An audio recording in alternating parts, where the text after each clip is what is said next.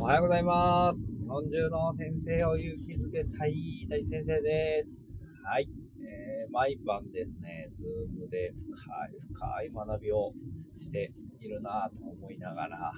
そんな毎日にものすごく感謝だなと思っております。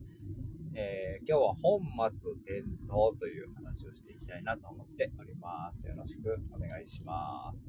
えー本末転倒、まあ、よく使う言葉ですけれども、皆さんはその意味とか語源って、えー知っていますでしょうか、えー僕は知らなかったんですよね。とある人に教えてもらって、なるほどと思ったんですけど、え本末の本なんですけども、え本学といって、まあ、人間のあり方とか、マインドとか、根っこの部分のことを、えーまあ、本学とます。で、えー反対にやり方ですね。how to って言われる部分を、えー末学と言います。で、その本学と末学が逆になってしまう。だから how to ばっかりを求めて、えーその根底にある、えーなんていうのかな、あり方とかマインドとかがないがしろになっていたり、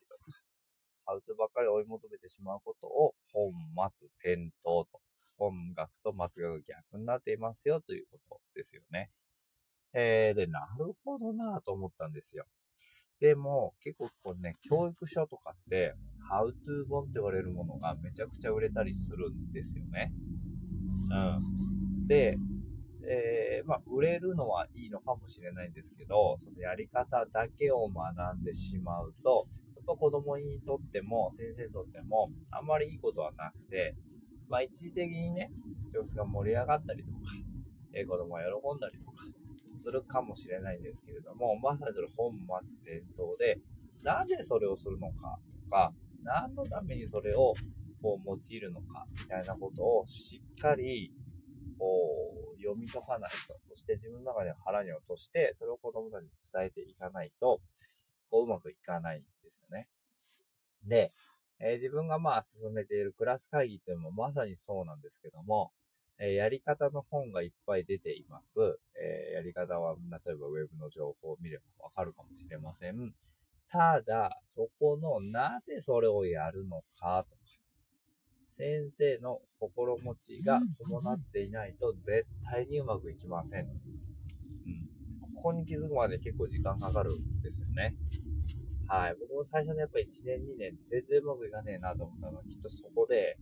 なんかこう、やり方とか、時間とか、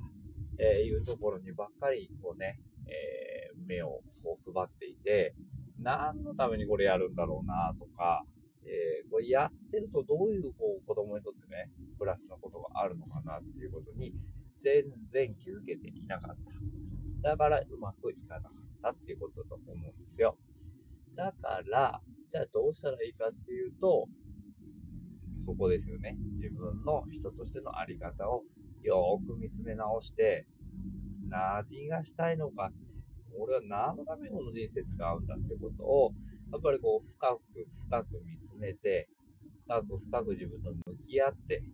そこのこう根っこを耕していかないと、耕すおかしい。根っこをこう下にね、生やしていかないと、きっと何をやってもうまくいかないなって思うんですよ。で、その逆で、何をやってもうまくいく人っているじゃないですか。こう、ね、まあ、パッと出てこないですけど、例えば、プロサッカー選手でめちゃめちゃ活躍した人が、その後の第二の人生、監督としての人生とか、えー、あとなんかいろいろ実業家みたいにね、こう、起業してみたいな人も、えーうまくいってる人っているじゃないですか。なんだろうなと思った時に、やっぱりそのあり方、えー本学のところがしっかりしているからこそ、えーそういうのがどんどんどんどん深まっていって、こう、how to は後からついてくるんじゃないかなっていうところなんですよね。だから何やってもうまくいく人っていうのはきっとそういうことなんだろうな。本学、人としてのあり方がもうしっかり身についているとか自分として深掘りができているから、こう、他のことに転用ができるみたいなことなんじゃないかなっていうふうに思います。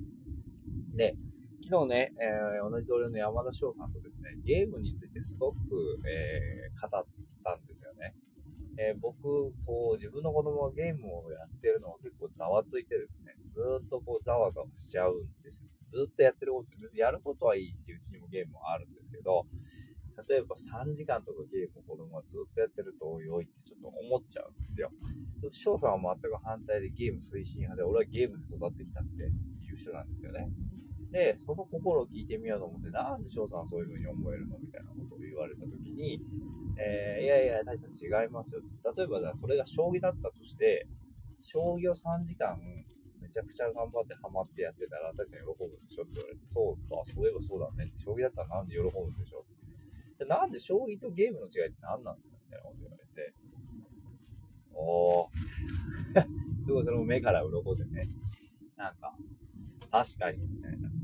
で、きっと50年後には、将棋と、えー、ゲームの地位みたいなものが変わっているかもしれないですよ。今は将棋の方が価値があると思われていて、例えば藤井聡太君がね、めちゃくちゃこう賞金を稼げるとか、注目を浴びていたりとかっていう風になってるかもしれないですけど、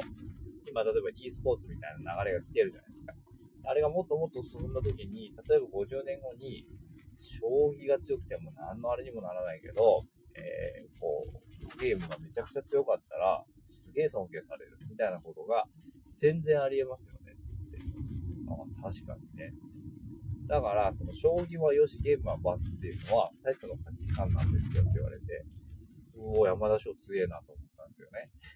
で、何の話かっていうと、でも、えー、翔さんはゲームによって、えー、本学の方が深められた人なんですよね。だから、そのゲームがない今でも、まあゲームも今やってるかもしれないですけど、仕事にその、えー、学んだこと、あり方を転用して、すごく、えー、上手に仕事ができている、活躍しているっていうことだと思うんですよね。で、僕は、多分本とかでそういうことを学んできたから、本を読むことはよし。でもゲームはなーって思っちゃってるんですよね。あ、その違いだなっていうふうに思ったんです。でもそれは確かに自分の価値観だな、みたいな。子供にとってどっちがプラスかみたいなことは考えなきゃいけないよな、みたいな。でもやっぱり本学を深める学びみたいなことを子供に触れさせたいなっていうのがすごくあって、うん。そこはすごくこう、なんていうのかな。どうしたらそれが子供はね、深まるんだろう、みたいな。でもそれって逆にまあ、親がね、深まっていったりとか、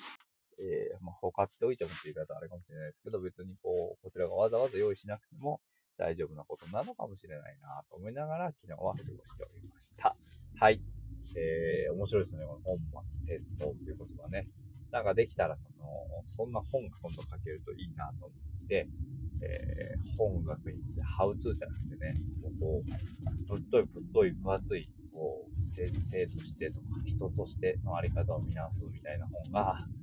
ね、まあ、本じゃなくてもいいんですけど、なんかこう、今発信がしていけると、すごくいいんじゃないかなというふうには思っております。ということで、はい、えー、雨が降りそうですけれども、木曜日でございます。えー、はい、ということで、皆さんも、えー、お過ごしください。See you next time. Bye bye.